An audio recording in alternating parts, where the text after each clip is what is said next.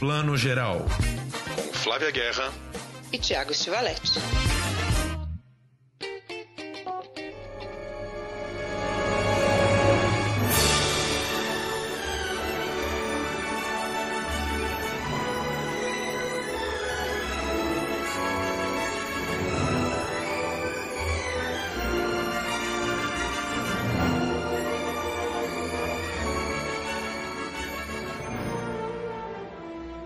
Bom dia, boa tarde, boa noite para você que está escutando o Plano Geral, seu podcast de cinema e séries de TV, edição 112 começando. Como vocês acabaram de ouvir, essa trilha que acho que não tem ninguém no planeta Terra que já não conhece essa trilha, já não sabe de que filme vamos falar hoje, o grande ET, o extraterrestre de Steven Spielberg, que está completando 40 anos, gente. Pois é, hashtag tamo velho, ET é um filme de 1982, lá se vão 40 anos, e a gente não queria falar sozinho sobre o filme. Primeiro eu chamo claro, minha querida amiga Flávia Guerra. Bom dia, boa tarde, boa noite, Flavinha. Bom dia, boa tarde, boa noite, Thiago. Você tá ficando velho, porque eu fui ver quando lançou o DVD de aniversário dos 20 anos, entendeu? É isso, exatamente. A Flávia descobriu o filme depois, gente. Diz que eu faço podcast com a minha filha aqui, com a minha filhada.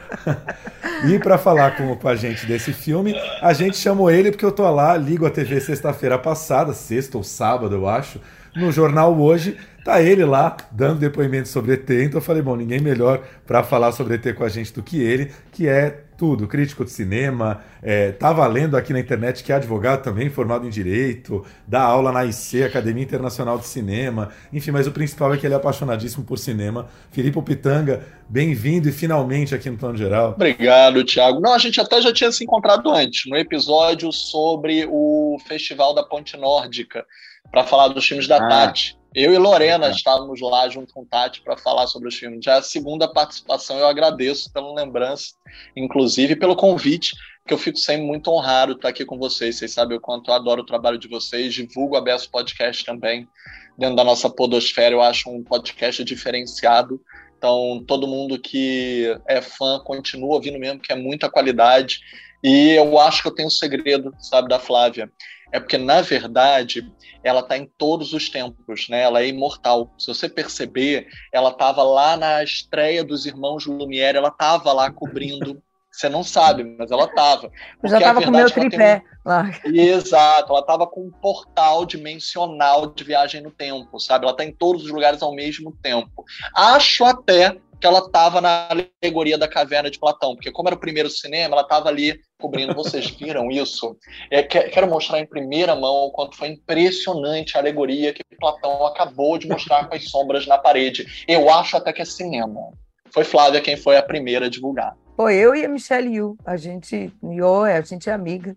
A gente troca figurinhas aí. Digamos assim, a primeira edição nossa aqui, livre, né? Você estava numa edição especial aí. Tinha sido um convite todo feito pela Tati tal. Eu falei para Flávia, não precisamos, nós convidamos diretamente o Felipe. Foi a gente também te convidou, mas era uma edição temática, temática do festival.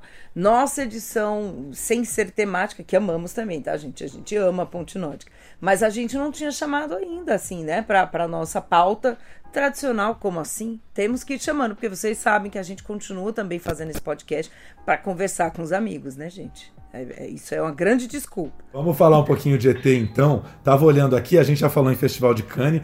É uma loucura já a trajetória do filme, né? ET é um filme de encerramento do Festival de Cannes em 1982. E filme de encerramento é uma coisa que, né, há muitos anos já meio perdeu prestígio. Em geral, são filmes assim, né, não tão nobres. Deve ter sido o melhor filme de encerramento de Cannes de todos os tempos. Isso em maio de 82, em 11 de junho de 1982.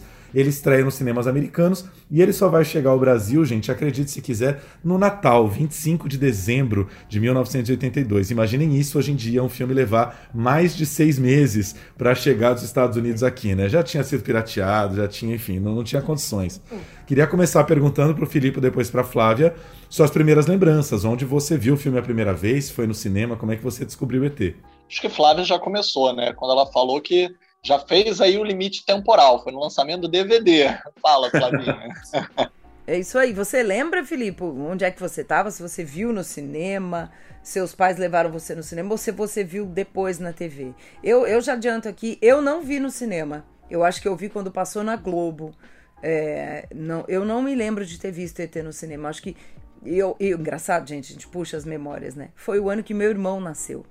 E ano que filho nasce com outro filho pequeno, os pais não têm tempo nem para ver TV, quanto mais para levar o outro no cinema. Então acho que foi por isso que eu não fui. Eu, eu, aí é que a gente entrega a idade. Eu ainda não era nascido, gente. Então, no cinema eu não tinha como ter visto. Eu vi ah, realmente ah, Filipe, na sessão da tarde não, já. Não tá em todos os tempos, Filipe? Ah, sinceramente.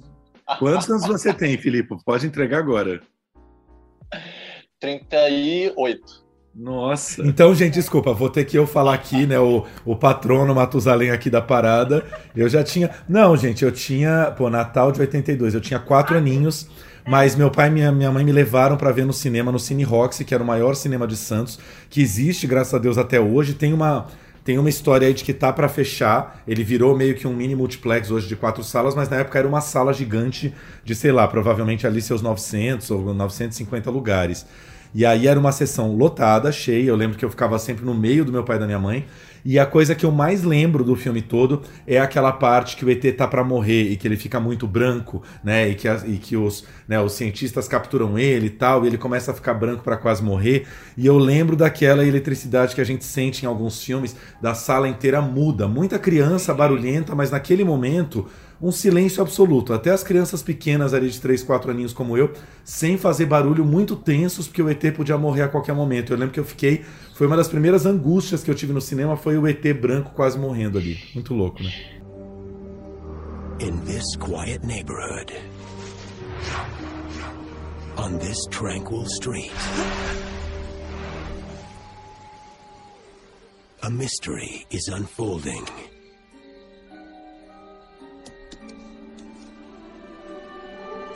Adventure is beginning. Again.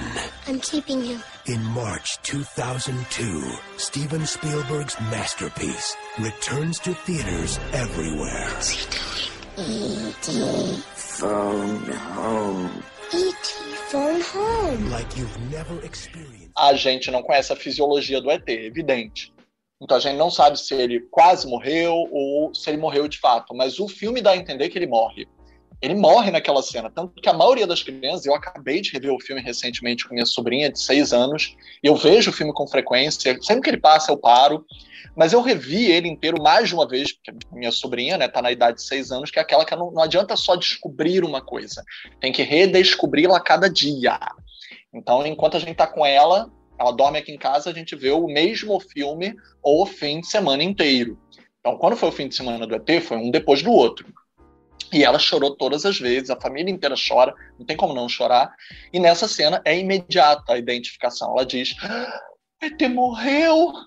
E é isso, o ET morreu. Porque o ET morre. Todos os signos semióticos do que é vida nele, as cores, a cor em si, ele empalidece, o coração, né, aquele peito iluminado, apaga e o menino chora.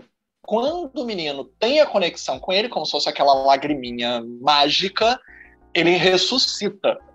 Então, assim, para a criança, independente da fisiologia do ET, que nós não sabemos e nem o Spielberg vai saber, que ele é uma invenção, se de fato ele morreu ou quase morreu, ficou em estado de hibernação, para efeitos práticos, o filme é ousado. Ele morre a linha faz. Ele morre. Já temos a nossa, o nosso título para a matéria do UOL. Filipe Pitanga declara: ao contrário dos humanos, ETs podem ressuscitar. É isso que ele acabou de falar isso. Eu, eu ia ser mais ousado ainda daqui a pouco, mas eu vou deixar para daqui a pouco. Vai ter uma manchete melhor do que essa. Adorei. mas realmente, eu sempre, eu sempre li assim: que o ET morre e depois ele ressuscita. Né? Não que ele morre, morreu e aí é simbólico e aquele final é um final simbólico e tal. Não, eu entendo que ele ressuscita de fato na minha cabeça. Também dá para ter interpretações de que aquilo é simbólico, a cena da bicicleta também é simbólica. Aí a gente né, vai falar na segunda parte de hoje do realismo fantástico do Clara Sola quem sabe o Spielberg também traz um certo realismo fantástico aí com ET depois na bicicleta. Mas eu não sei, vocês leram assim? Eu li assim. Vamos, vamos assim, próxima edição do podcast da semana que vem. O nosso tema é ET, morte súbita ou apenas uma parada cardíaca? Essa é a nossa dúvida. Posso até acrescentar já mais blasfêmia, só para a gente ficar na polêmica, mas já que, tudo bem, o Spielberg é judeu, mas já que o Lewis, C.S. Lewis, quis fazer uma parábola com a Bíblia, com Crônicas de Nárnia, né? E o Leão Aslan morre e ressuscita porque é uma declaração ali cristiânica, né? É um Cristo ressuscitado naquele mundo de magia, nesse, nesse fantástico. Quem sabe, mesmo judeu, ele não está fazendo uma declaração ali também de ressurreição e que a gente, na verdade, não, claro, né, religiosamente como uma instituição, mas como fé como a magia da criança deve acreditar, né? Que as coisas boas podem trazer de volta à vida essa energia cósmica. Claro. Vamos falar um pouquinho da história do filme, né? O, o Spielberg falou em várias entrevistas aí que a, a primeira inspiração dele para o filme foi o fato de que nos anos 60 os pais dele se separaram e ele se sentia uma criança sozinha e começou a pensar essa fantasia. Ele tinha um amigo imaginário na infância, né? Porque Spielberg era filho único e de mãe quase solteira, assim, né? O pai era meio afastado. E que aí ele, na, na infância, tinha esse amigo imaginário que servia para ele como irmão que ele nunca teve e com o pai que ele sentia que ele já não tinha. Daí vem a figura do ET. Mas é, é um filme que, primeiro, é recusado, né? por um primeiro estúdio, assim, do tipo, não, esse filme, o primeiro executivo que lê o roteiro de ET fala assim, não, esse filme ele é muito, muito infantil, ele é feito apenas para crianças, né, e adolescentes, assim, o público adulto não vai se conectar, né, e aí o filme depois é feito pela RCA, não é isso, um braço da Columbia e tal, que enfim, é, encampa o projeto e, e, e deixa claro que o filme não é apenas para crianças, né. Claro, não. Eu acho que pelo contrário, né? É o tipo de história que é universal, né? Que apesar de ser para crianças, fala também com a nossa criança interior, aí é a tal da nossa criança interior, e, e mesmo acho que mesmo com os adultos ali, tem o lugar dos pais também. Eu gosto muito da relação da mãe com as crianças, né? Que ela também começa o filme muito desconectada, né? As crianças estão brincando com ET em casa e a mulher não se liga, entendeu? Porque ela tá em outra, tá com problema na, no casamento, na, no, na separação, não sei o que, na vida, né? Que também é muito retrato da família e não é julgando a mãe ou o pai. Apenas acontece, muitas coisas acontecem com as crianças e os pais não se dão conta porque estão cuidando né, de, de manter a casa ali.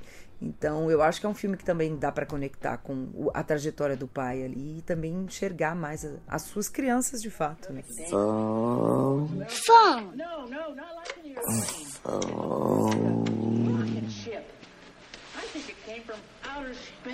You want to call somebody? What have you been reading? I am not paying for fraud. Be good. Be good. Stay here. Stay. And don't tell anybody. No, nobody. Be good. Be good.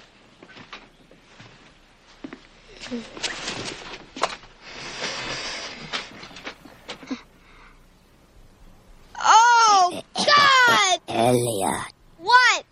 Elliot? Elliot? I taught him how to talk now. He can talk now. Elliot. Filipe, para você, qual é assim o aspecto do filme que você mais gosta? O que, que mais te encanta no, no, no filme ET?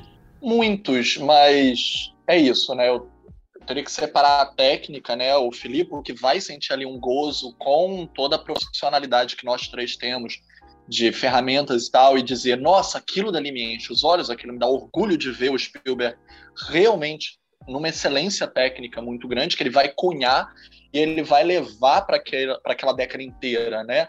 Mesmo os filmes que ele não dirige, que ele só produz, você percebe que existe o mesmo esmero e técnicas e marcadores muito identificados. Mas eu acho que, para além disso, aí vai o Filipe criança, eu acho que existe uma mágica do ET, nessa alteridade, né? Como a gente até estava conversando, você mencionou a entrevista na, na, no jornal hoje, eu toco na questão da alteridade e que eu acho que ela pode está tanto tangenciando o nosso adulto, hoje, eu analisando como eu encarei quando criança, digo, como questão de confrontamento de perspectivas, mas também como eu, criança, hoje, ainda dentro do adulto, me maravilho com o outro que é uma fase que a gente precisa estar aberto ao outro. E eu acho que ele fez um rito de passagem necessário. Filmes de fantasia na década de 80 brincavam muito com terror, né? O próprio ET tem coisas aterrorizantes. Depois o Spielberg vai lá e apaga as armas dos policiais cercando as crianças. Pô, arma apontada para criança.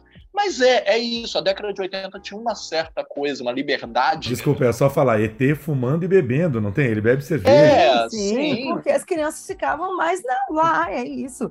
Tá rolando a coisa lá, a criança aparece lá, pega a cerveja.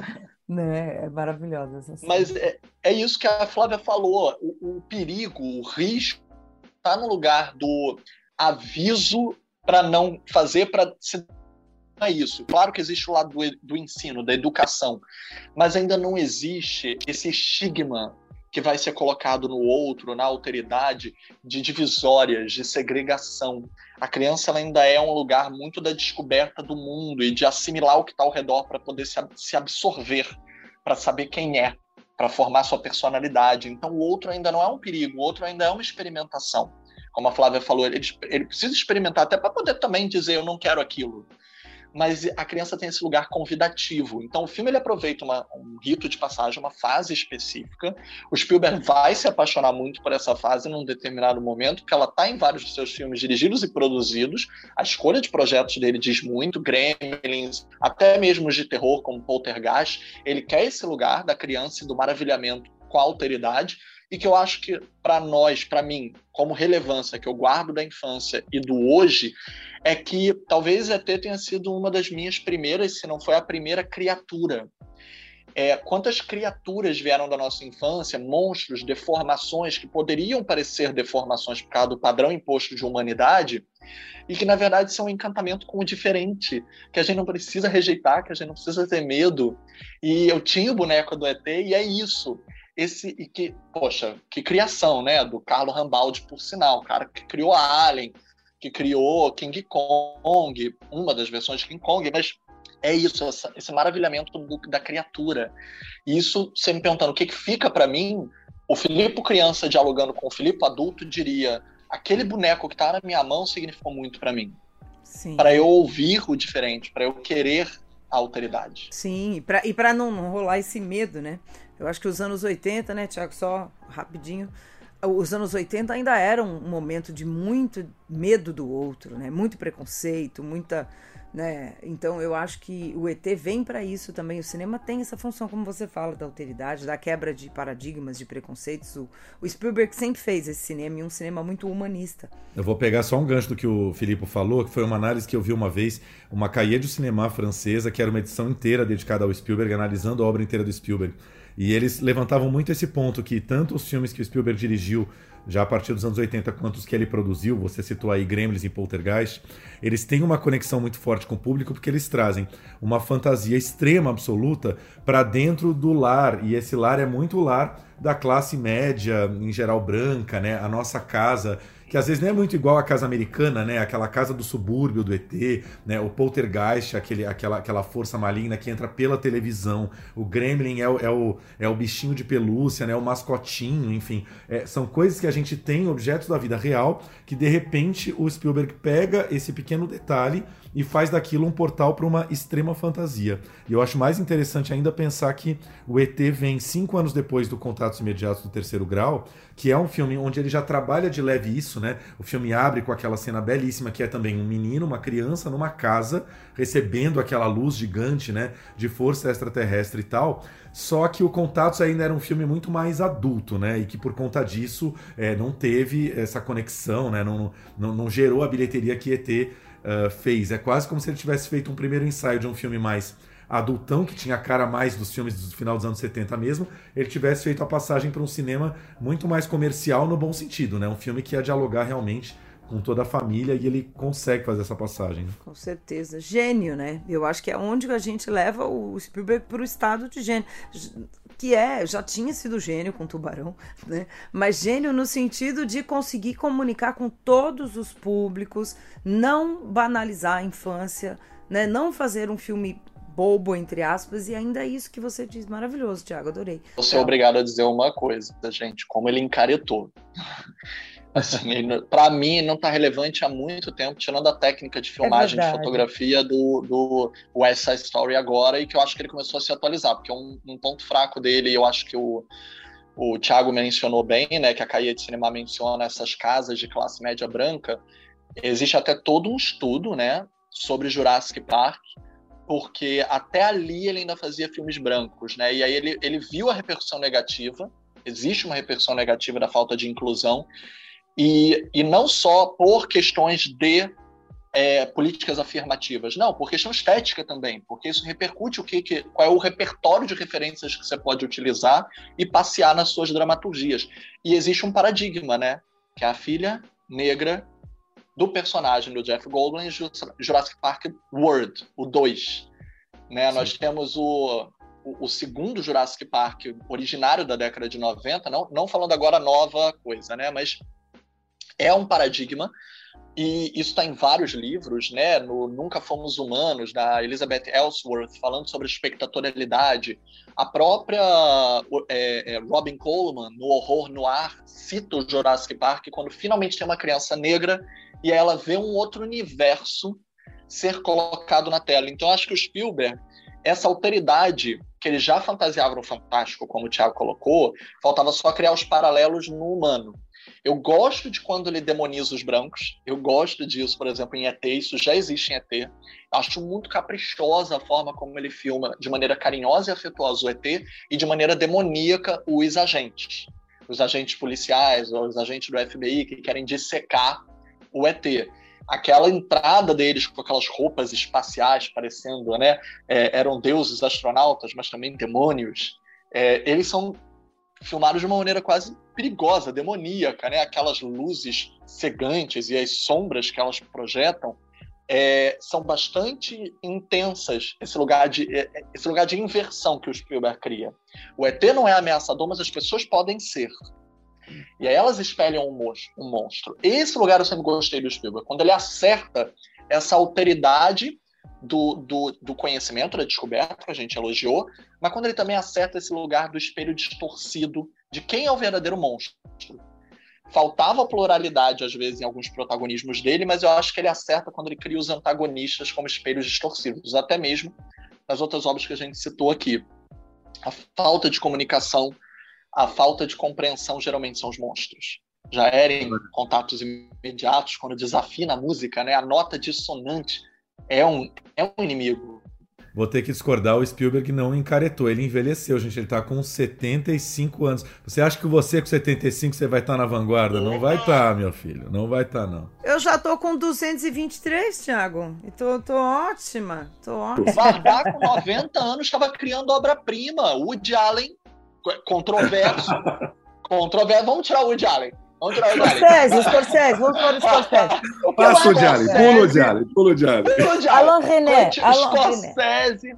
Não, vamos falar melhor. Gente, é, é, é, vamos para Portugal com, com Manuel de Oliveira, gente. Sim, mas eu, mas eu... coisas com mais de... O Gebo e a Sombra é uma obra-prima com mais de 100 anos de idade. Claro que tem exceções assim, mas o, Spielberg continua fazendo filmes muito vivos, enfim, só não tem talvez essa ousadia toda, enfim, o cara dirige. Aliás, rapidinho, deixa eu só falar, talvez vocês tenham lido isso também, tava olhando no IMDB, o próximo projeto deles se chama The Fablemans, tem a Michelle Williams, o Paul Dano e o Seth Rogen, e parece óbvio, né, falar em volta a ET é muito exagerado, mas é, o que se sabe do filme é que é um projeto autobiográfico que fala da infância dele no Arizona, um menino dos 7 aos 18 anos, né? Acho interessante ele agora, 40 anos depois, estar tá falando de infância. Também é muito coisa de pessoa né, já no, no, no, fim da vida ali revendo o seu começo. Você dizer que 70 anos está próximo do fim da vida, pelo amor de Sim. Deus, hoje em dia tá bom, com as tá técnicas bom, tá bom. É, eu acho que ele quis dizer é que está mais perto do fim do que... Mais perto do fim do que do começo, exatamente. É coisa de pessoa mais velha começar a olhar o começo da vida. A gente olha, né, ficar, começa os papos de nostalgia, rever o passado, etc. Elza Soares nunca foi tão inovadora quanto agora no fim da carreira dela fez parcerias com pessoas jovens. Mas o que ele está falando é cronológico. da onda do afrofuturismo. Ah, não, gente. Não, mas assim, mas é que eu também é que eu também discordo de você que os filmes dele estão tão, tão, tão envelhecidos assim, pô. Essa Story tem sua força. Os filmes têm sua força, assim, dele. Enfim. Cavalo de Guerra é um super filme. Horroroso! Eu odeio esse filme! Não concordamos com mais nada, gente. Encerra eu o podcast. Eu gosto da polêmica. É tem... polêmica. Jovem quer polêmica nesse podcast. Olha, eu tendo a concordar que eu, o Spielberg faz tempo que não me toca, assim, com, com nenhum filme dele, não. Assim, em nossa e tal. Mas, mas eu acho que o que o Thiago está querendo dizer é cronologicamente, não é criativamente. Cronologicamente, ele tem muito mais estrada do que eu acho que ele ainda vai ter.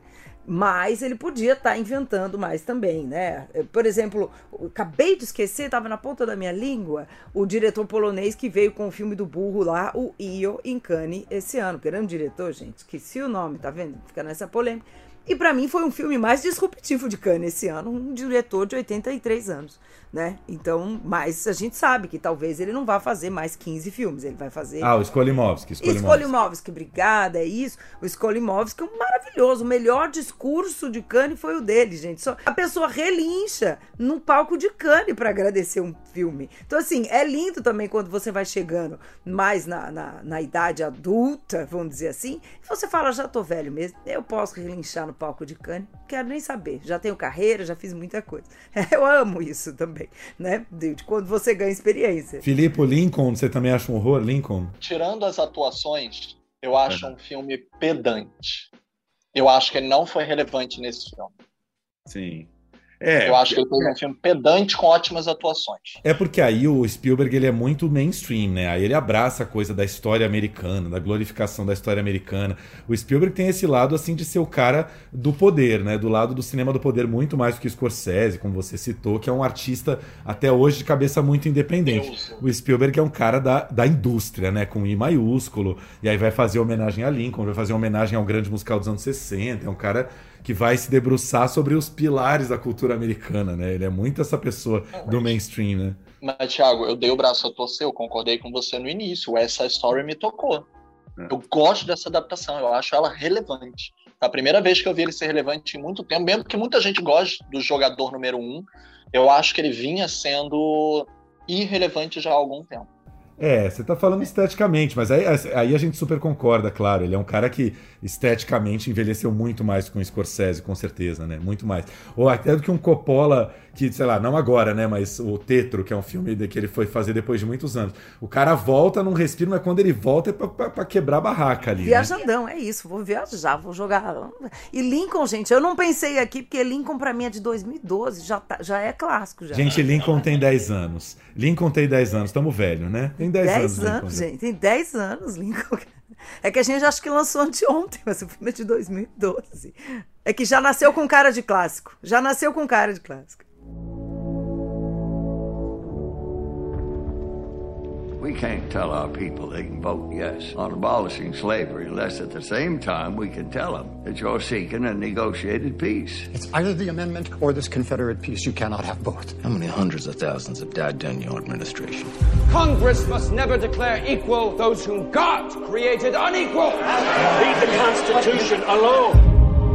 We're stepped out upon the world stage now, with the fate of human dignity in our hands. Blood's been spilled to afford us this moment now, now, now.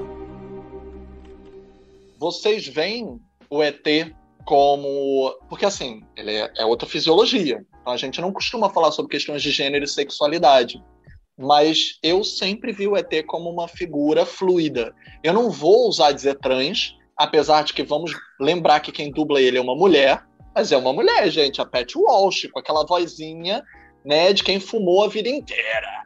Quem fumou a vida inteira. E aí fala assim. É uma vozinha de uma senhora, vamos lembrar.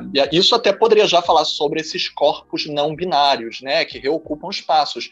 Mas não é só no extracampo, é dentro do campo também. Por causa da famosa cena que muita gente lembra até hoje, estava até na reportagem do jornal hoje, uma criança ficando impressionada de novo com essa cena, que é o ET vestido de menina. Eu acho que é um lugar colocado ali, né, que tira ele de uma questão de gênero e sexualidade que nunca são assumidas pela criatura, mas que muito pelo contrário, por isso permitem a ela passear pelos gêneros, principalmente pelo gênero, já que não vai haver um desejo ali para poder se enunciar o que, que seria uma sexualidade. Está falando de criança, então ele, mesmo que ele pareça ser mais adulto do que aquelas crianças, é, por causa da falta de conhecimento lúdico, ele é colocado num, lugar infantil. Então, mesmo que ele seja um, um entre aspas, estava no lugar de cientista, né? Ele estava ali como um biólogo, ele estava procurando plantas, então ele estava num lugar de investigação muito mais maduro do que as crianças. Mas aí, com a falta de comunicação, ele é colocado num lugar infantil, análogo às crianças. Então, não vamos falar de desejo, não há sexualidade, mas apesar de que a gente tem sexualidade desde sempre. Mas de gênero há. E há uma questão fluida não binária dele. Eu acho isso interessante. Provoco vocês. O que vocês acham disso? Eu acho que o ET, ele tem essa característica, um de como nós vemos na mitologia, sei lá, que a gente criou, os ETs, como muitas vezes seres sem sexo, assexuados, né, não binários, que na, em 82 nem tinha esse conceito. Então acho que vem disso aí, né, mais evoluídos, olha só que coisa, né, já dizendo isso. E outra coisa da criança também, porque a criança ela não quer saber necessariamente se o amigo é menina, menina, trans, não é trans e tal. Eu acho que isso também passa muito pela relação do Elliot com ele, né? Então é coerente que ele não tenha um gênero definido, porque ele é outra criatura de outro mundo e para o Elliot não importa, para as crianças ali isso não importa, né? Ele é um amigo, ponto, um amigue. né, se a gente pode dizer isso hoje. Então, eu sempre li assim, a criança não questiona, né, quando ela faz um amigo novo. Então, eu acho que passa muito por isso. Não, eu concordo com a Flávia, acho que, acho que o lance do, do ET ser uma criatura sem sexo masculino ou feminino é muito legal. É, não consigo fazer toda essa sua análise de botar as questões de gênero de 2022 para 82, porque eu acho que é, o filme não foi feito nessa, nessa nessa intenção e acho que aquela cena clássica da peruquinha era típica piada até meio machista que se fazia nos anos 80 até em programas humorísticos da TV e que hoje a gente vai ver com outros olhos. Hoje você pode dar essa, esse bônus para o Spielberg dizer que ele pensou em fazer uma coisa fluida, quando na verdade era apenas a piada machista mais clichê que tinha em, em vários filmes e em vários programas de televisão de ah, o cara de peruca, o cara passar um batom, não sei o que, isso foi transportado para o ET. Mas acho ótimo que hoje, de repente, como você falou, né? Eu vi esse depoimento da criança no jornal hoje. A criança de hoje vê e aquilo chama atenção, porque é isso, né? Acho que de alguma maneira realça o caráter, como você diz aí, não binário do ET, o fato de não ser masculino ou feminino. Mas para mim, acima de tudo, eu acho que eu acabei não falando, mas o que mais me toca no ET é que eu acho que de alguma maneira tá essa coisa do Spielberg uh, solitário, criança solitária, filho único, sem irmãos, isso passa muito no filme, assim, o Elliot é um, uma criança solitária e a partida do ET no final, o choro dele para mim é uma coisa de solidão de criança que é muito forte, é quase como se por trás desse filme tão fofinho, você disse, o Spielberg dissesse assim, cara, ser criança também é muito solitário, a gente esquece, a gente fica só com o lado né, o lado bacana da infância, mas a, a, criança é um ser muito solitário, que ela tá ali sozinha tentando entender o mundo, por mais que tenha irmãos ou não sei o que, ela tá com mil coisas na cabeça dela que ela não processa direito. É um peso gigante, né? Eu acho que o Spielberg consegue dar esse peso dentro de um filme super leve, com um final feliz, etc e tal. Né? Concordo, também eu acho. Eu, eu, acho que é isso, né? Um filme, como, como a gente já falou aqui, é um filme de família, as solidões da família, as dificuldades de comunicação entre a família, né? principalmente essa família dos anos 80 que estava muito se modernizando, né? os pais se divorciando, muita coisa acontecendo de revolução de costumes, o um mundo que se abria e depois do contatos imediatos. Então eu acho que é todo um retrato de uma época que conseguiu manter esse tom de fábula. E até hoje a gente está assistindo. Aliás, gente, dando o serviço aqui, porque estamos falando do filme há duas horas. ET pode ser visto na Amazon, né, na Prime Video, no Telecine, no Stars Plus, no Star Plus. E também dá para alugar ou comprar. Apple, Vivo Play, claro, Google Play, YouTube Movies. Então, assim, tá bem disponível esse, viu? Isso tá fácil. Não, e, e outra, né? Vamos dar o serviço direitinho, que foi o motivo da matéria do Filipe no jornal hoje, que é a exposição que abriu no Shopping Janópolis, né? ET 40 anos, Shopping Janópolis aqui em São Paulo. Tá com vários objetos de cena, tem o bonecão do ET lá, tem o LP lançado na época e tem é, uma simulação ali, a gente pode subir na bicicletinha com óculos de realidade virtual e fazer um passeio, se eu não me engano, ali de dois, três ou quatro minutos, como se estivesse navegando na bicicleta do ET. Filipe também não viu a exposição, né?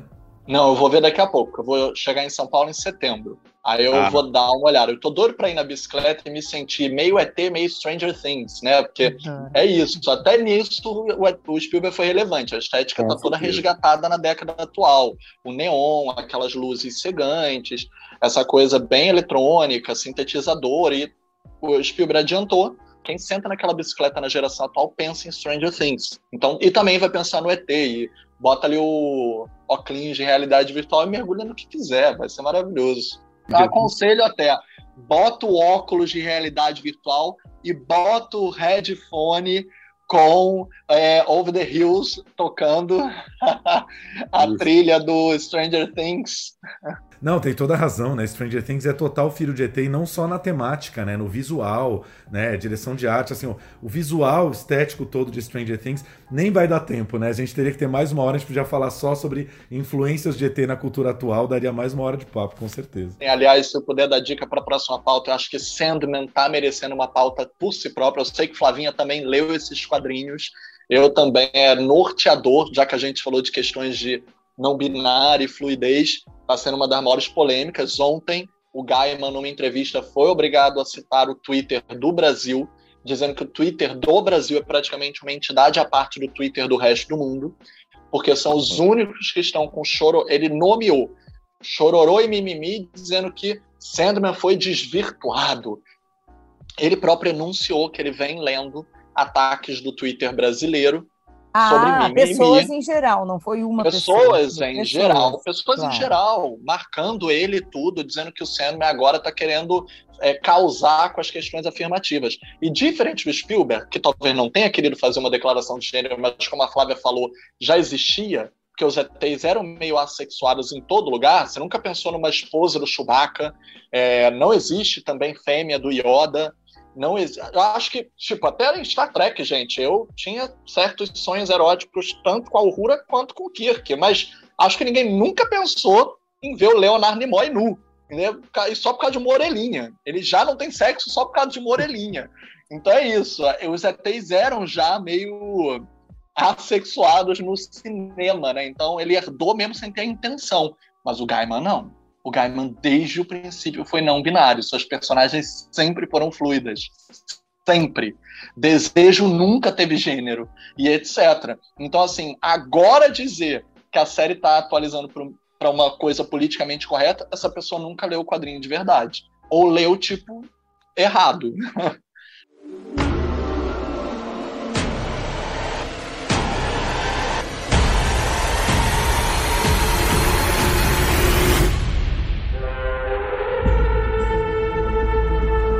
Your waking world is shaped by dreams. Dreams and nightmares that I create and which I must control. He's out there looking for me, isn't he? Can you imagine the damage he could do? Eu concordo com você, temos que fazer um episódio especial Sandman.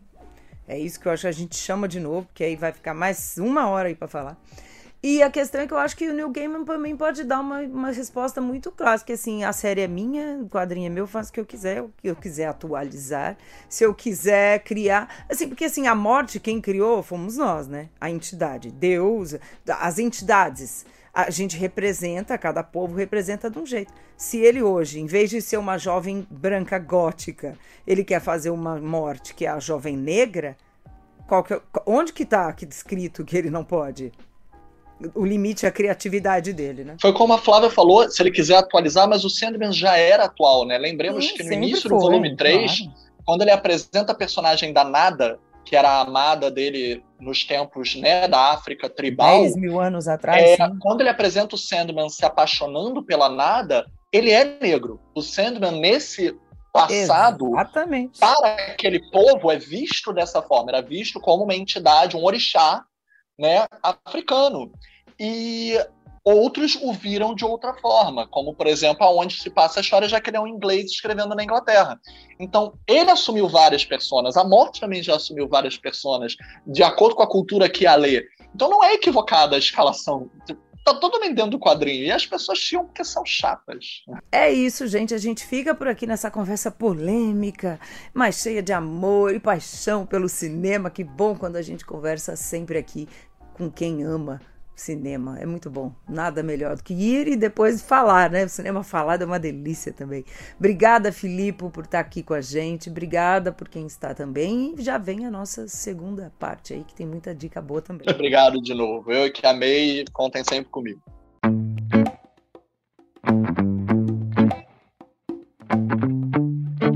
E agora, depois desse super papo ultra especialista, hoje edição especial. A gente sempre gosta e fazia mesmo tempo que a gente não, não trazia uma.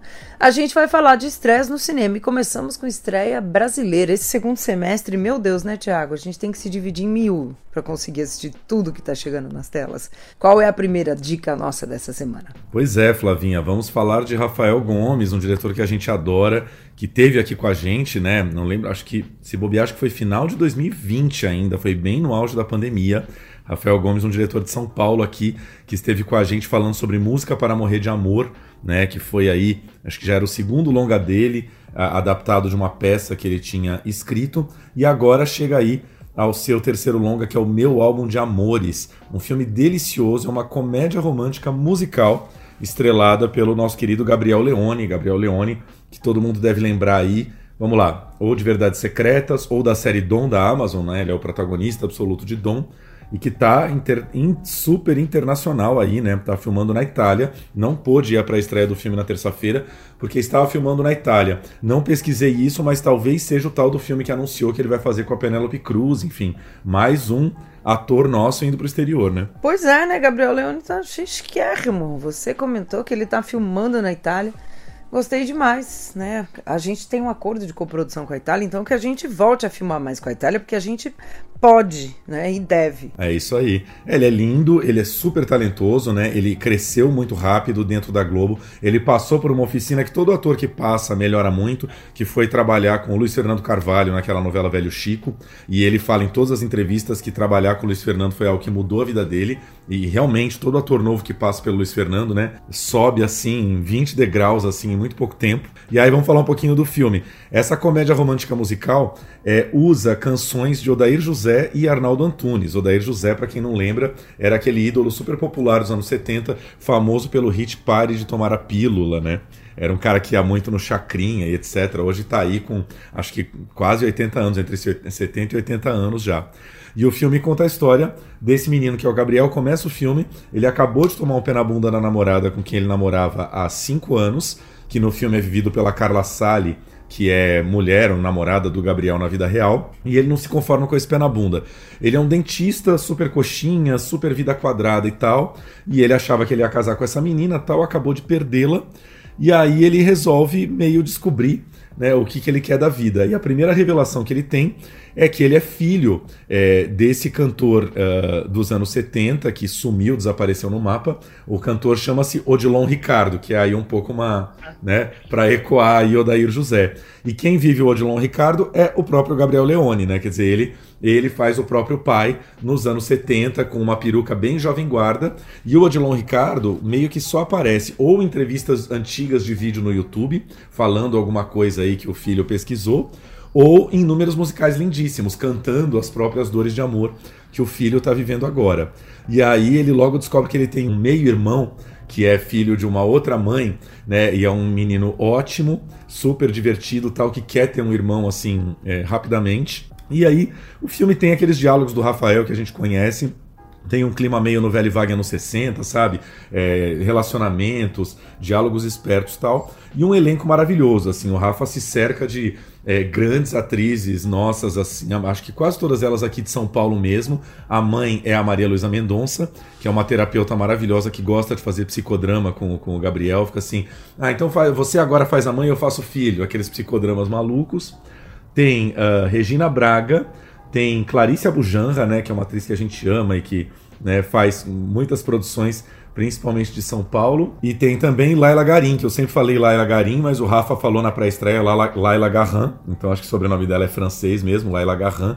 Né, que é aquela atriz que estourou fazendo o musical deles Regina nos palcos e tal, que é uma atriz que canta super bem e ela tem um número musical do, no filme. Enfim, um filme muito leve, muito divertido, muito para cima, direção de arte impecável, muito colorida, sabe? Um filme cheio de cores e um filme muito divertido desses que a gente adora ver comédia romântica americana e às vezes tem uma comédia romântica brasileira linda, maravilhosa do lado assim, a gente passa despercebido. Tomara que faça algum público aí nos cinemas. Tomara mesmo. E o Rafael sempre no universo da música, né? Acho muito interessante que dessa vez é mesmo um musical, né? Porque o Canções tinham as canções, era um quê de musical, mas esse ele assume mais ainda fortemente, né? E a gente não tem muitos diretores brasileiros que fazem musicais que não sejam com cara muito de Baz Luhrmann, né? Esse, o, o Rafael vai num estilo, num estilo mais despojado e mesmo assim fazendo né, o gênero da música no cinema. Toda história de amor é um acidente. Lindo, terrível, às vezes feliz. Alice!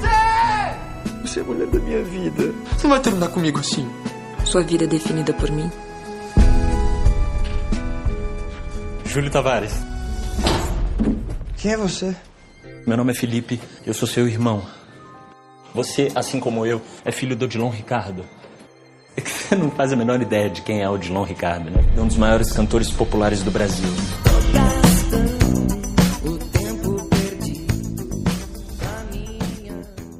Exatamente. É uma delicinha, vale muito a pena ver. Acho que é só nos cinemas agora, daqui a pouquinho no streaming. E só para encerrar, queria é, falar o nome desse menino que faz o irmão dele, que é um menino ótimo. Eu já tinha visto o rostinho dele em algum lugar, mas não lembrava. É o Felipe Frazão. Ele é um meio-irmão negro, então dá um pouco esse contraponto, assim. Um meio-irmão que não se parece em nada com ele, mas que tá louco para conectar ali. É um menino que é músico também, tá tentando emplacar na vida. E, e, algumas das melhores cenas do filme do Gabriel são com, são com o Felipe Frazão. É, o Felipe Frazão fez Medusa que é o filme da Anitta Rocha da Silveira, que também é um filme ótimo. Assim, eu acho que devem ter sido ou o primeiro ou o segundo filme dele. Então, ainda vai, com certeza, ser mais descoberto aí pelo cinema e pela TV. É isso aí, tô vendo aqui também, ele fez Minha Fama de Mal, que é o filme do Erasmo Carlos, lá estrelado pelo Chai, pelo Chai Suede, né?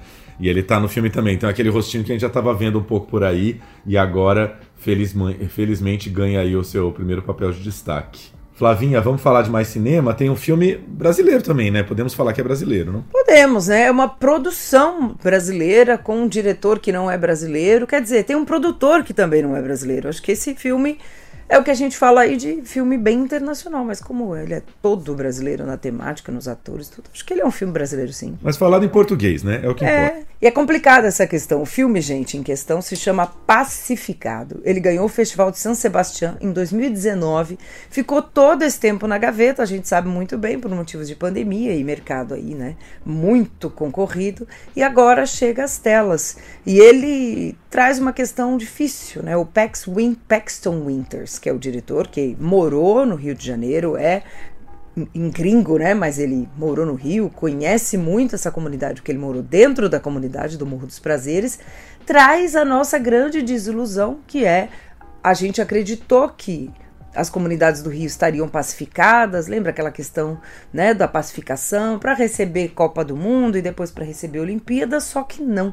O filme se passa nesse momento histórico, mas tem um momento de história de família também, né, Tiago? Pois é, não, é um filme, é um filme muito delicado, assim. É, eu acho que o filme, desde que foi lançado, né? É, passou aí por Mostra e Festival do Rio tem um pouco esse preconceito de ah, mas o Paxton não é brasileiro. Não, ele é um americano que morou muito tempo, não lembro se no próprio Morro dos Prazeres ou em outro morro do Rio de Janeiro, enfim, ele é um cara que, que viveu intensamente essa realidade, já tinha feito alguns documentários e aí decidiu fazer essa ficção no Brasil, rodada com atores brasileiros, e imaginou essa história aí do Jaca, né, que é um ex-chefe do tráfico, vivido pelo Bokassa Kabeng, ele que é um super ator, né, ainda com poucas oportunidades assim de brilhar, mas aqui ele é o protagonista, já fez algumas novelas na Globo, já fez uma coisa ou outra ali, é, tem participado de alguns de alguns elencos aí, mas nesse filme ele é o protagonista absoluto que volta né, depois de algum tempo preso, um ex-chefe do tráfico, e ele quer entrar no caminho certo, né, ele quer entrar nos trilhos. E só que ele vai descobrir que fazer isso é muito mais difícil do que ele imagina, e ele está tentando reconectar principalmente com a Tati, que é essa menina que é filha dele, né? E, e tem um novo chefe do, do tráfico agora tentando tomar o poder, vivido pelo Zé Loreto. Eu achei um filme tão Assim, ele tem um ritmo bom, ele é um drama muito bem conduzido, não é um filme de violência, né? não é um Cidade de Deus, mas que, que faz a gente se conectar com esse personagem do Jaca e entender muito o ponto de vista dele, né? O que é um cara, depois de passar anos de cadeia, né? Um cara que subiu no morro e teve seu, seu total poder ali, agora querer levar outro tipo de vida, mas descobrir que isso é muito complicado voltando para o mesmo lugar de onde ele saiu, né? Os amigos aí falaram que a rapaziada vai sair depois dos jogos.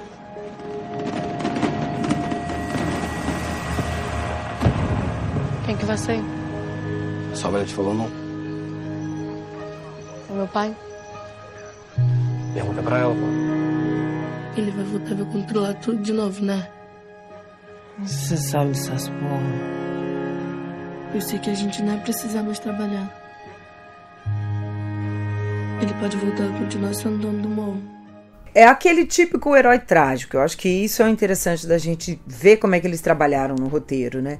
Que é o herói trágico na história pessoal, familiar, como o Thiago tá contando pra gente, mas também é um herói trágico na, no sistema social brasileiro. E aí é que eu acho que quem é crítico ao filme também sente isso, porque na verdade, como eu falei, é complicado, é uma história triste pra gente, é um ponto, talvez o mais, né?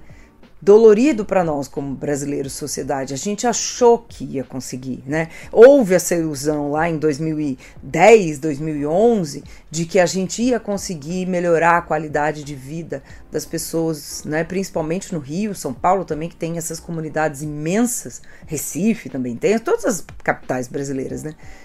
E não foi. Né? Então o filme tá nesse lugar de desilusão que eu acho que aí quando você é brasileiro e ver um filme que coloca novamente o personagem brasileiro, né, negro principalmente, nesse lugar trágico e não tem saída daí, existem críticas que vêm, claro, né, ainda mais um diretor estrangeiro olhando pra gente assim. É dolorido. É um, mas ao mesmo tempo eu acho que é um filme muito bem realizado, delicado, como você falou, né, Tiago? Não é como aquele, entre aspas aqui, filme favela um filme como Cidade de Deus, que é um faroeste trágico na favela, né? Ou um Tropa de Elite, que também caca muito na violência. Não é a violência aqui em questão, né? É querer sair dessa violência, como você falou.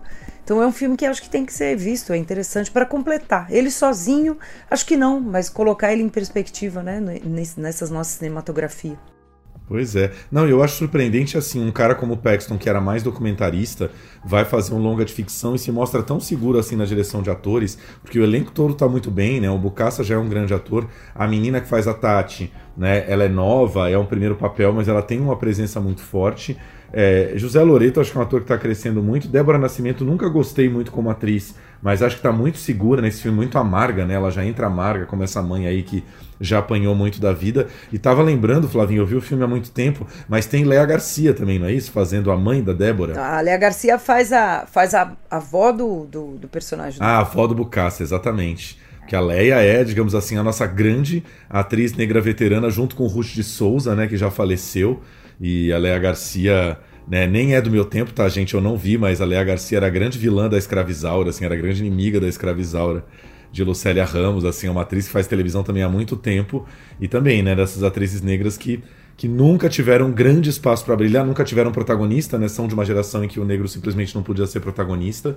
E tem nesse filme, de novo, assim, um, um, um grande personagem, uma presença fortíssima mesmo em poucas cenas, né? Léa Garcia faz a mãe trágica, né? Da comunidade. Ela é a avó, na verdade, do Bucaça. A gente não tem a menor é, informação sobre, sobre o que aconteceu com os pais dele, né? Você deduz, claro, que é, os pais morreram, né? Ou o pai também foi pro crime, né? Você cria aí uma história. Mas ela é essa, essa mãe também que segura tudo, essa avó. E ela tem uma relação muito importante com a menina, né? Que se chama Cássia Nascimento. Então tem muita coisa no filme que eu gosto muito que é o não dito. Né? Tem muitas coisas não ditas, não é tão óbvio. Isso eu acho que é muito lindo. E Léa Garcia, né, gente, é a grande maravilhosa de Orfeu, né? Orfeu Negro, do Marcel Camus, né? Um filme, um filme que também não é brasileiro, engraçado, também filmado por um diretor francês no Rio e que ganhou o Oscar, né, de melhor filme estrangeiro com essa história também passada numa comunidade, né, a, a, o mito de Orfeu transportado para o Rio de Janeiro. E Léa Garcia é uma diva, né, então mais do que justa ter a Léa Garcia e acho que é uma grande homenagem também a toda essa carreira dela que é maravilhosa. Tá tranquilo, rapaz? Tranquilo.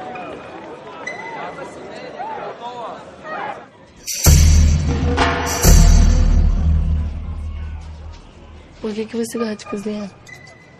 Eu gosto porque é a única coisa que sou bom que não machuca ninguém. Não para essa porra não pra ver se eu não te meto bala, seu filho da puta!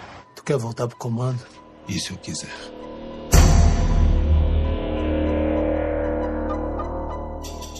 Com certeza. Fiquei então nossa segunda dica, Pacificado de Paxton Winters, já em alguns cinemas aqui de São Paulo, do Rio de Janeiro, mas algumas outras poucas cidades, né? Vai estrear no Espaço Taú, que eu sei, talvez aí também Belas Artes e Reserva, e em breve também esperamos no streaming. Flavinha, vamos agora um pouquinho para filmes não falados em português. Um filme da Costa Rica que já foi consagradíssimo, né? Ganhou, entre outros, aí o prêmio do júri da Mostra de São Paulo em outubro do ano passado. Estamos falando de Clara Sola. Conta um pouquinho pra gente. Olha, Clara Sola é um filme lindo que me surpreendeu, assim. Porque muito já tinha sido falado, né? Sobre o filme, como você falou, a premiada em Cannes, veio né, muito insensado, etc. Primeiro, por ser essa, esse cinema latino-americano, né, gente? Costa Rica é uma coprodução, Suécia, Costa Rica e Bélgica. A gente quase não vê nada da América Latina, né? Mesmo a Argentina aqui do lado, faz tempo que a gente não tem muitos filmes argentinos chegando, porque a Argentina também está em crise. Olha lá, o país em crise econômica, o cinema também entra em crise. E aí, quando você vê a Costa Rica fazendo, e é um filme dirigido por uma mulher também, então eu acho só, só coisas para se comemorar. E o filme conta a história é uma, é uma história complicada de resumir, mas é um vilarejo na Costa Rica, interior remoto, que você não acessa muito, meio parado no tempo. E uma mulher, deve ter uns 40 anos aí, a Clara, ela nitidamente ela tem alguma questão cognitiva. Não fica claro se ela é autista ou outra questão, ela tem problema físico também, tem um grande problema na coluna que os médicos querem operar, a mãe dela não quer, quer que ela fique assim como Deus veio, fez, a fez. Aí a gente começa a entender a questão com Deus, porque meio para justificar essa deficiência dela, né, é, é, ela ser autista, ela não lidar no mundo como as pessoas entre aspas aqui na, normais, a mãe cria toda uma narrativa divina, de que ela é uma pessoa divina, que ela cura as pessoas, que ela é meio santa. E a Clara ela vive nesse mundo dela e ao mesmo tempo se relacionando com o mundo externo. Então tem um cavalo que ela ama, um cavalo, uma égua branca maravilhosa, e a avó do, da, da, sobrinha dela, a mãe dela, a avó da sobrinha dela, quer vender para fazer a festa de 15 anos da menina. Então é uma grande questão aí, é o grande ponto de virada do filme que ela não querer perder esse cavalo. Então o filme vai falando de despertar de sexualidade. Ela vê as meninas da idade, a sobrinha dela, passando batom, se maquiando, começando a namorar. O sexo tá muito dentro dessa, dessa história. E eu acho que é uma grande alegoria, na verdade, Tiago, para falar desse feminino latino-americano dentro dessas, dessa, desse universo católico castrador da Clara, porque a Clara também tem né, o seu instinto sexual, ela quer se descobrir. E a mãe, quando ela se toca, vou só contar uma anedota aqui, passa pimenta na mão dela. Para que ela não se toque, para que ela não se descubra. Então é um filme que fala muito disso, assim. Tá muito no lugar do, né, do, do realismo fantástico latino-americano. Aí teve gente que comentou comigo: ah, eu achei muito, tem um quê de apichapong. Eu, eu, eu concordo e discordo porque, assim, a América Latina tem o realismo fantástico há milênios. E a Ásia também tem o seu. Não é porque a América Latina vai explorar o seu que é porque foi.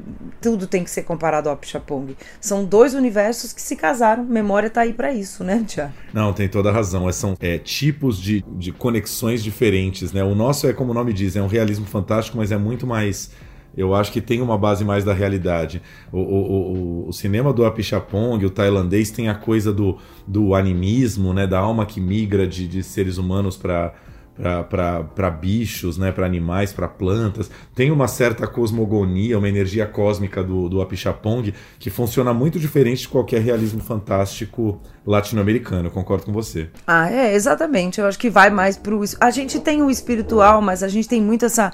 É, a questão indígena, muito em sincretismo com a questão católica e também com a cultura afro, né? Aqui no Brasil, principalmente, na Colômbia, países que têm mais essa influência africana. Então, a gente, a gente mistura muito mais isso. Acho que na Ásia fica mais nessa mitologia asiática mesmo. A Nathalie Álvares Mezen, que eu não falei o nome da diretora, eu acho que ela faz isso muito bem. E a Wendy Tintila Araya, que é a, a Clara, fizeram uma dupla muito incrível, assim. O filme tem que ir nas sutilezas, mas ao mesmo tempo ele tem toda essa realidade latino-americana que é muito interessante. Então, Clara Sola, o Sola a gente vai entender lá para frente por que, que é o solo. Aqui também em espanhol é o sozinho. A Clara dá nomes secretos para as coisas e a gente vai entender depois por que, que ela tem esse nome também. Então é um filme lindo, tem que embarcar nessa viagem fantástica latino-americana e muito feminina. Fiquei muito feliz de ver esse filme. Por una cirugía usted le va a dar mejor calidad de vida a Clara. Dios me la mandó así, así yo me la voy a dejar. Así, como una ola. Ma dice que todos tenemos que trabajar.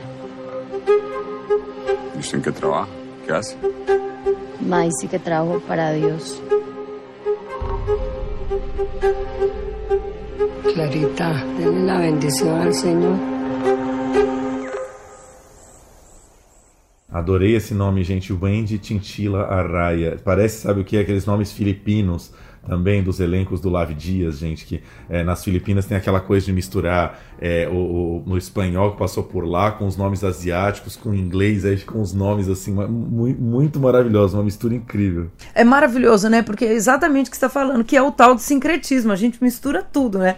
A pessoa aqui no Brasil também tem um nome francês com nome português, tem o Pereira com nome russo, um húngaro que veio espanhol, e a Filipina tem mesmo isso, é maravilhoso. Na Filipina muita gente tem nome em espanhol, e muita gente até fala também, isso é, isso é interessante da, da Ásia, né? Pois é, tô vendo aqui, ó, no elenco tem uma outra menina que chama Ana Julia Porras Espinosa, adorei. E a outra chama Flor Maria Vargas Chaves. Nossa, esse é nome de, de protagonista de Almodóvar, assim, Flor Maria. Mas é maravilhoso, né? Porque outro dia, onde foi que eu vi? Eu vou lembrar que era, era, era um filme, uma série, que era um nome latino, a pessoa deu o um nome latino, e alguém perguntou assim: Meu, por que esses latinos têm nome tão comprido? e de fato. A, a, a, Ana Júlia, que você fala, é a sobrinha da Clara Sola. E é uma atriz ótima, uma adolescente linda que também está querendo descobrir o mundo, descobrir o sexo, sabe? Se tornar mulher. E mesmo ela não sendo né, uma pessoa com deficiência, ela também encara muitas dificuldades. Então, fala muito aí sobre ser mulher nessa América Latina com tanto machismo atávico ainda. É isso aí, fica a nossa dica então. Clara Sola, filme da Costa Rica né, nosso cinema latino-americano que tem sido infelizmente lançado cada vez menos nos cinemas, né? A gente precisa ver filmes, a gente tem uma conexão muito forte com os filmes argentinos, principalmente se tem Ricardo Darim, mas precisa lembrar que tem todo um continente aí com filmes que mostram umas realidades tão parecidas com a nossa, né? E a gente acaba consumindo mais Hollywood, mais mais realidades tão, tão, tão fora da, da, da brasileira, né? Ah, é, é isso aí. É, e é lindo, a Imovision sempre traz filmes interessantes e que traga mais. Imovision é a distribuidora que trouxe o filme. Traga mais filmes latino-americanos para cá, porque todo ano tem lá o prêmio latino, o Oscar do cinema latino, e infelizmente muitos filmes o brasileiro não viu, então a gente não se conecta com a premiação. Por que, que a gente se conecta com o Oscar? Porque a gente vê, né, os filmes. Senão, não tem a mesma graça. Né?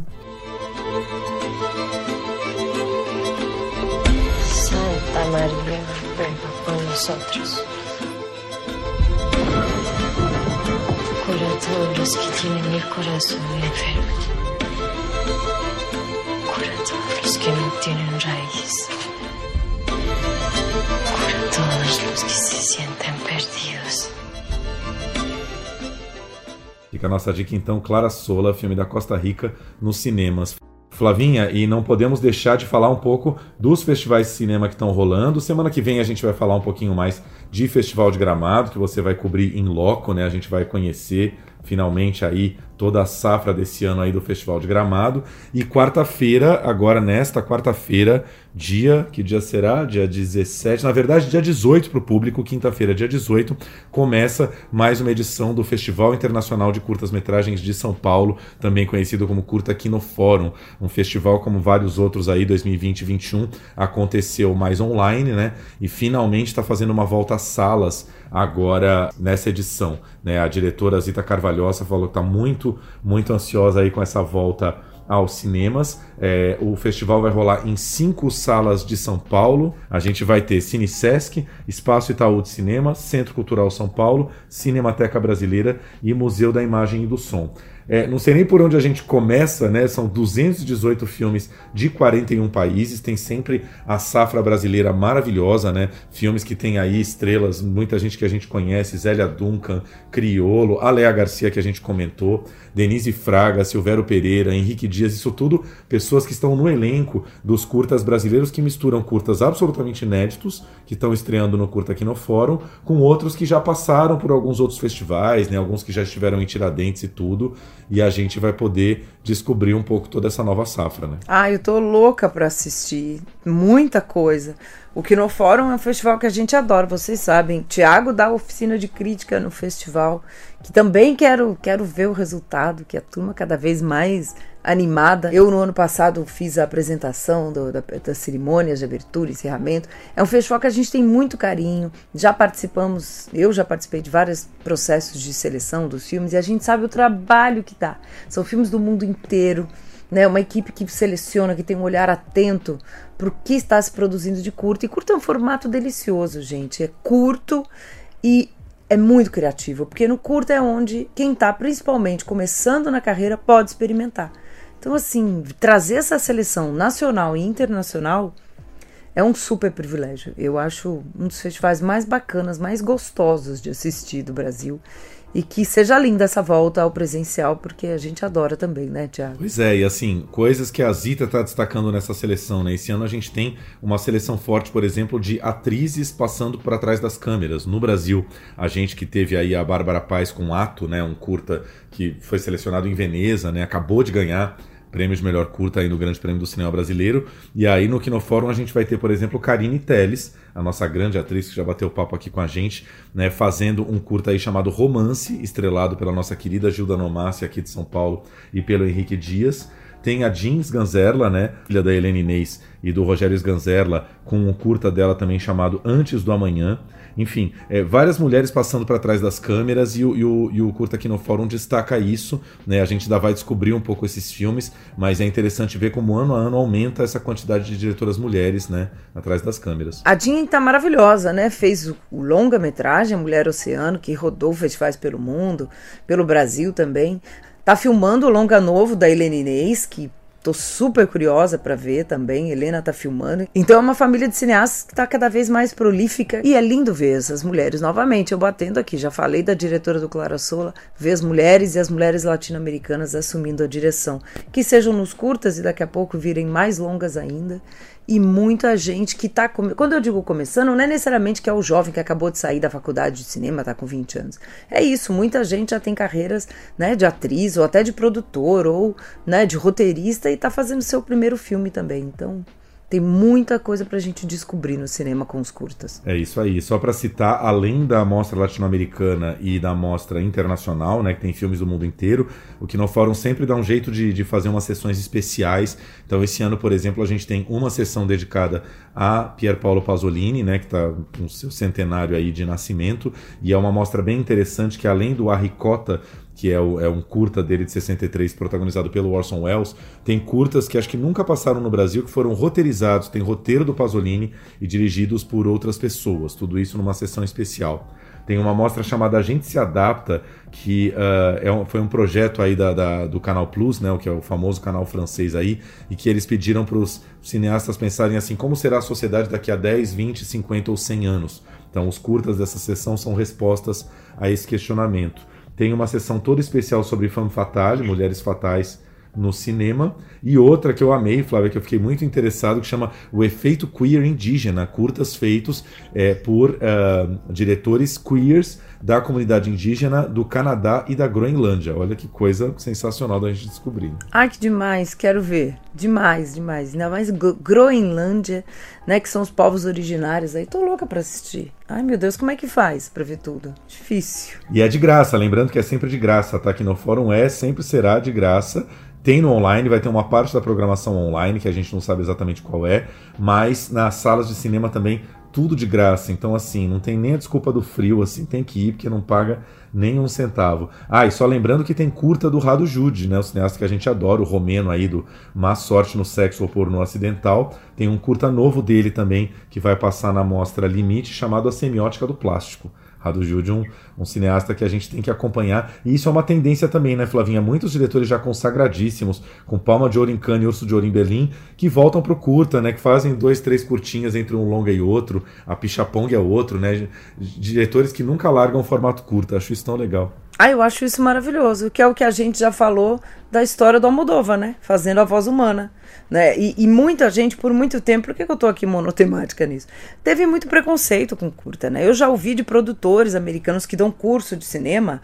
Ai, não faz o curta, pega um pouco mais, faz um longa logo e pronto. Faz sentido numa questão de mercado, mas se você tem uma pequena história como a literatura, você quer contar um pequeno conto, cabe ali num curta, muito melhor um curta bem resolvido do que um longa esticado sem necessidade.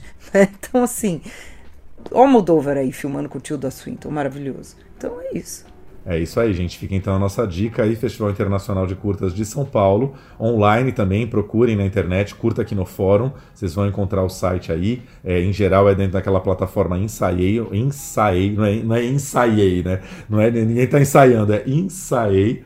Né? Mas assim, através do site do festival, ele redireciona aí para onde dá para ver os curtas em casa também. Eles são sempre disponibilizados por programas, mas várias sessões aí também nos cinemas. É isso por hoje, né, Flavinha? É isso por hoje, tem muita coisa, hein, gente? Sem ansiedade, vai cada um no seu tempo, porque esse segundo semestre, apertem os cintos, tem muita coisa chegando no cinema e muita coisa boa também, para todos os gostos. Tem de ET a Clara Sola passando pelos curtas da Groenlândia. É isso, gente. Plano Geral vai ficando por aqui. Fiquem todos bem aí, com muitos filmes, muitas séries. E até semana que vem. Até.